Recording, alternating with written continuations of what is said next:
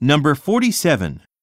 According to the man, what will happen next week?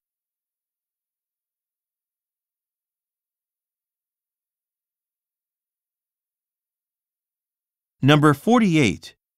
What is mentioned about the last brigade?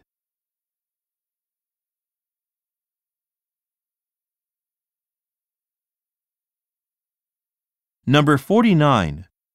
Why does the man recommend going to the event on Thursday?